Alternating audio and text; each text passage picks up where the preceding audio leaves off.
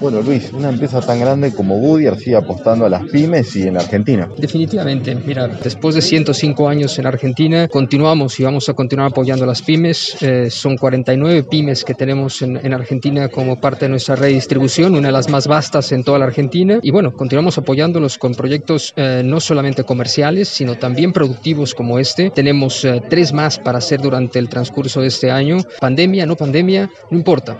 lo importante es continuar el desarrollo sustentable, social y económico de la Argentina. ¿Cuál es la relación que tiene la empresa puntualmente con las políticas nacionales, justamente pensando que hay un nuevo gobierno que está peleando contra una pandemia, pero también sigue apoyando a la industria? Mira, Goodyear está siempre presente, ¿eh? está siempre presente y, y, tenemos las herramientas para apoyar justamente la agenda que el gobierno nacional, que el gobierno provincial, que el gobierno municipal están intentando promover. Tenemos las herramientas, apoyamos de forma muy importante de vuelta la, el trabajo, el trabajo digno, así que bueno, estamos alineados desde ese punto de vista 100%.